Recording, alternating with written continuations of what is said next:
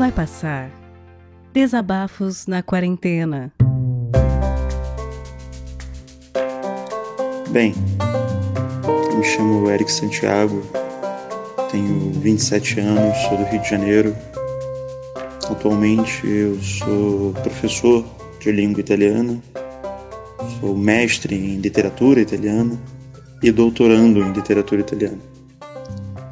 É, exatamente, eu faço pesquisa numa área de humanas em pleno governo Bolsonaro. Não que antes fosse exatamente bom, mas está bem pior. É, é muito engraçado como a quarentena representou muita gente aí o, o fato de que eles precisam de arte. Né? Eles vivem das áreas humanas. É muito engraçado perceber como muitas pessoas desvalorizam as áreas humanas, as faculdades e as pesquisas das áreas humanas. Mas na pandemia todo mundo está assistindo filme, escutando música, teatro, quer dizer, teatro gravado, eu espero. Enfim, mas não é exatamente sobre isso que eu vim falar. É, como eu disse, eu sou mestre em literatura italiana, doutorando em literatura italiana. E há um fenômeno engraçado que quase todos os meus colegas de formação comentaram no início da pandemia e que agora só se confirma cada vez mais. Lá no século XIV, um autor chamado Giovanni Boccaccio escreveu um livro chamado Decameron, ou em português, Decamerão, que é basicamente sobre um grupo de jovens que se isola para fugir de uma pandemia, que era a peste negra. E esse grupo de jovens, em uma espécie de jogo, é, se alternam durante os dias para contar histórias e entreter o grupo durante esse momento de isolamento. É, eu participei de um de um evento promovido pela UFRJ, faculdade da qual eu faço parte como pesquisador, chamado Literatura como Cura, que ainda se encontra disponível, acho que no Instagram e algumas outras redes sociais. É, e nessa, nesse manifesto, eu e diversos outros pesquisadores, muito mais importantes que eu, inclusive, defendem a ideia de que a literatura ainda é um instrumento de cura, instrumento de salvação, não só da pandemia, de muita coisa.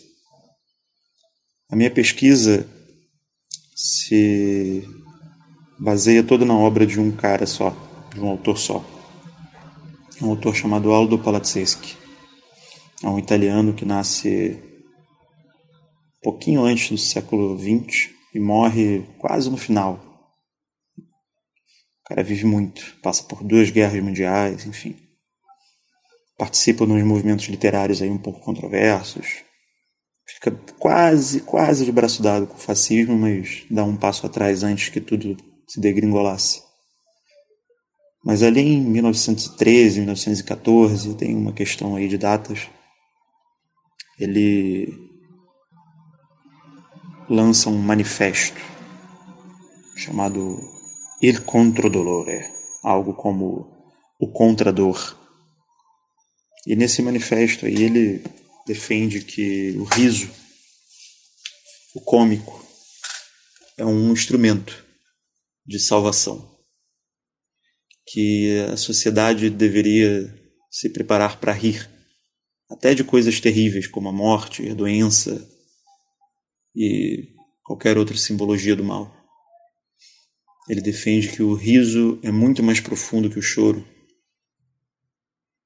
que rir com seriedade é o próximo passo do homem perfeito, do homem profundo. É, tem um trechinho que eu separei para ler para vocês e que eu traduzi meio livre, que é: Homens, vocês não foram criados para sofrer. A dor é transitória, a alegria é eterna.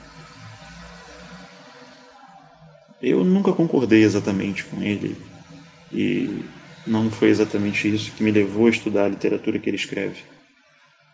Esse pensamento do cômico como um instrumento de salvação. Durante o mestrado todo, essa pergunta e essa afirmação ficava rebatendo na minha cabeça. Será mesmo que o cômico é um instrumento de salvação? Eu passei dois anos defendendo isso, mas talvez não tão seriamente como agora. A pandemia tirou muita coisa de mim. Não vejo minha mãe, meu pai há muito tempo. Meus avós estão muito longe de mim.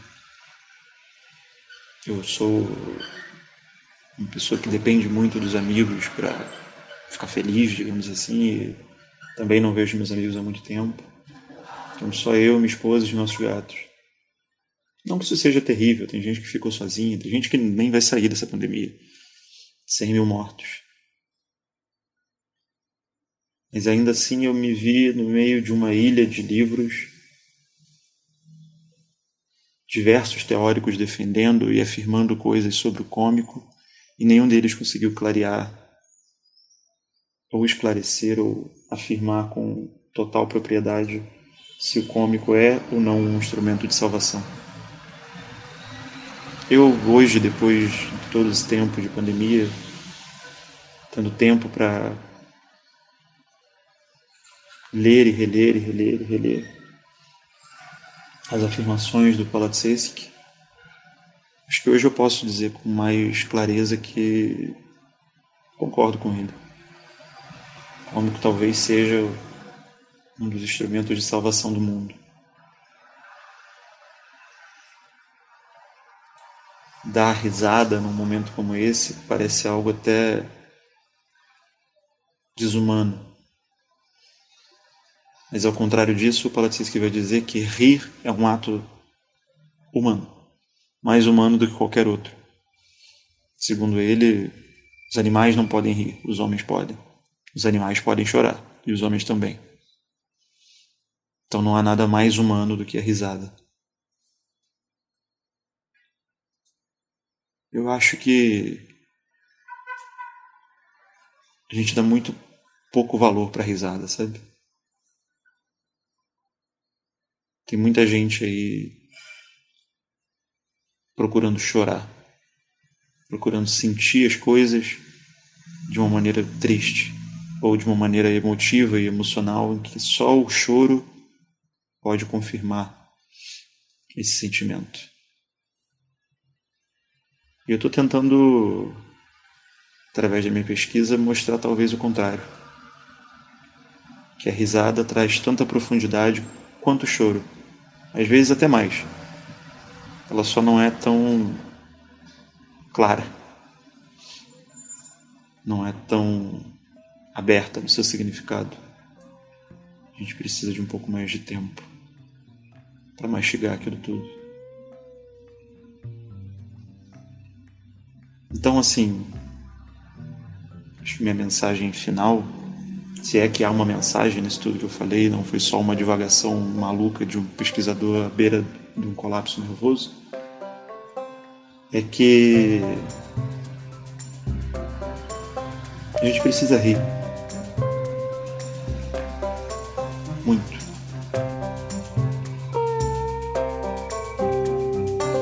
talvez seja a única forma da gente sair desse tudo com a cabeça no lugar.